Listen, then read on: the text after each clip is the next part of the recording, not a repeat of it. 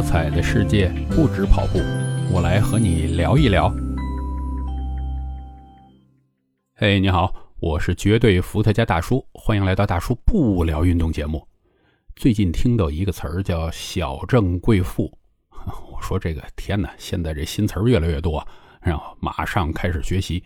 原来“小镇贵妇”这个词儿啊，是从小镇做题家慢慢演化出来的，呃，指的呢。都是一些不是大城市的地方的人物。那小镇做题家，我想大部分人都听过啊。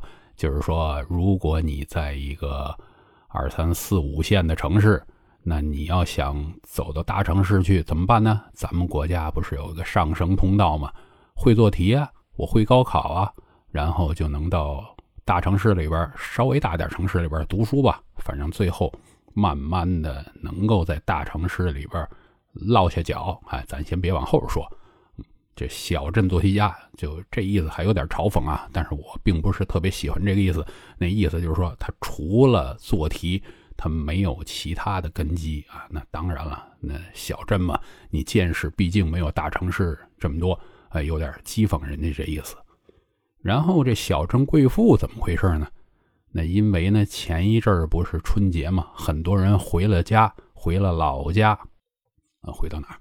回到这小镇，然后就会跟自己的可能同学啊之类的去比较，发现有一些人啊，他从小镇出来，现在在大城市落了脚，哎，也过不上朝九晚五。他要想生存，怎么着，九九六都有份儿啊，很努力，而且呢，这也没落着多少钱啊。因为什么？你想在大城市无依无靠的白手起家，那你要供楼啊。啊，公车呀，乱七八糟这些东西，发现自己挣东西呢，全都是还给银行了，啊，辛苦啊，觉得不行啊，自己本来盼望着什么样的工作，钱多事儿少离家近，完全实现不了。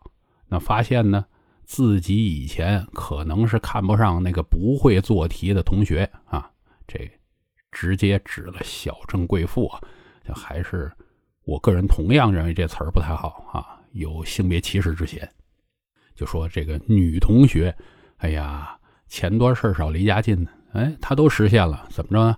钱她挣的是够花，在城这小城市里里边嘛，啊，挣这些钱，为什么呀？因为房子这压力小啊，说不定就跟父母住一块儿之类的，或者在小城市里买房，大家也知道，哪个大城市这么麻烦，一平米现在都多少万啊？有的地儿奔十万，我天哪！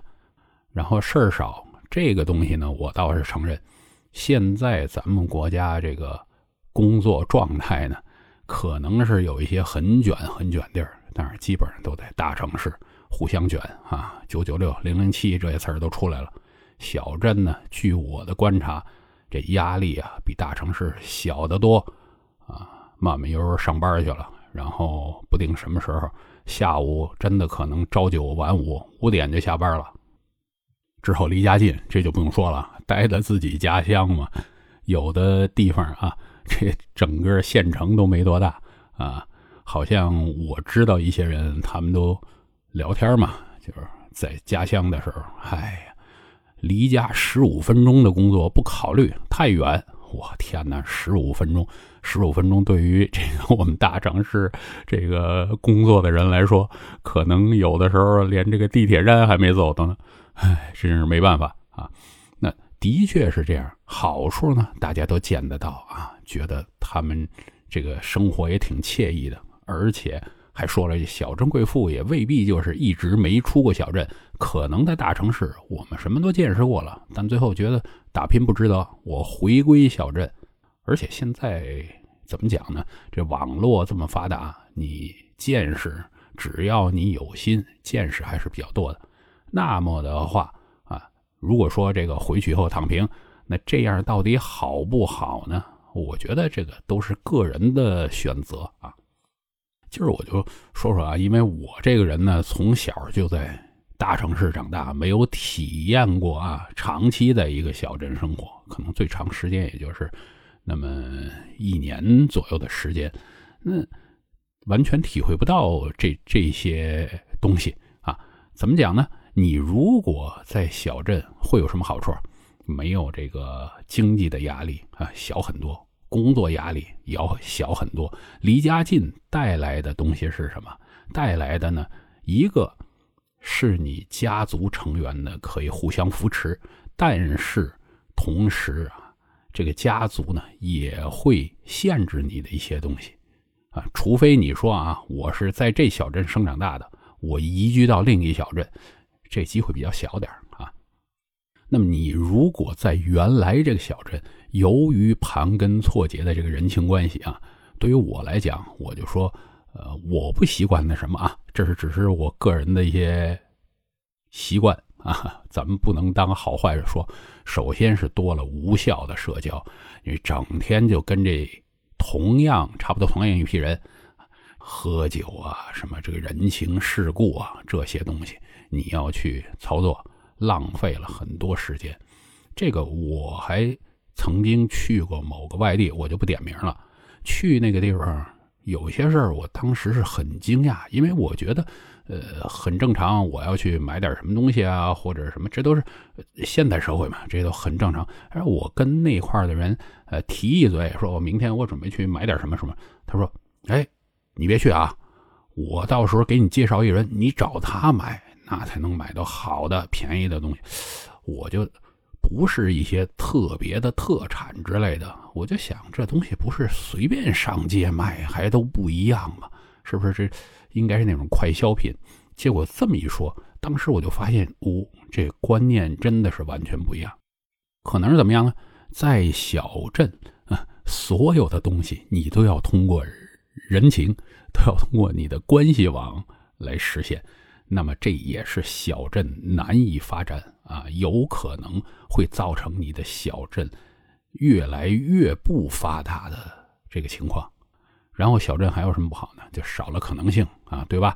你在大城市，你可以做的很高位置啊，一个月可能赚个十万啊，甚至更多啊，这是有机会。但是在小镇呢，咱们可以说啊，除非你是捞偏门的。我觉得是这样，否则是达不到这个。那你少了一些呃发达的可能性。还有呢，有一些东西呢是要沉浸在其中才能体验的，就是不能通过互联网来解决。比如说，你想看个什么戏剧啊这些东西，那人家这个演员他就只到这个城市做现场演出。你说我在小镇里边，你是体会不到的。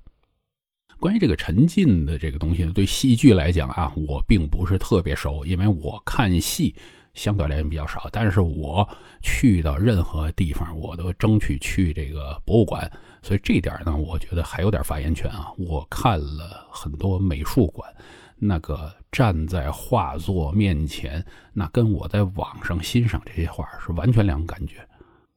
比如说这个油画，那。一笔这个油彩下去，你用笔的方向，这个油堆了多高，这些啊，或者说整个一幅画的尺寸啊，比我想象的大的多得多啊，这些都是一种震撼。那必须有现场啊。最后一点呢，还有我要说啊，就是在大城市里边，你毕竟是见的人就多很多。刚才我讲了小镇的嘛，小镇你的。关系基本都是很稳定的，就是这些人。大城市呢，一个是这个高人比较多，还有一个呢，人口流动也比较大。那么来来往往，你如果想认识一些比较有意思啊 高人呢，那机会就多得多，对吧？呃，咱们还别说啊，非要认识什么呃名流之类的，我就说我就特别喜欢认识很有意思的人。那他们这些人。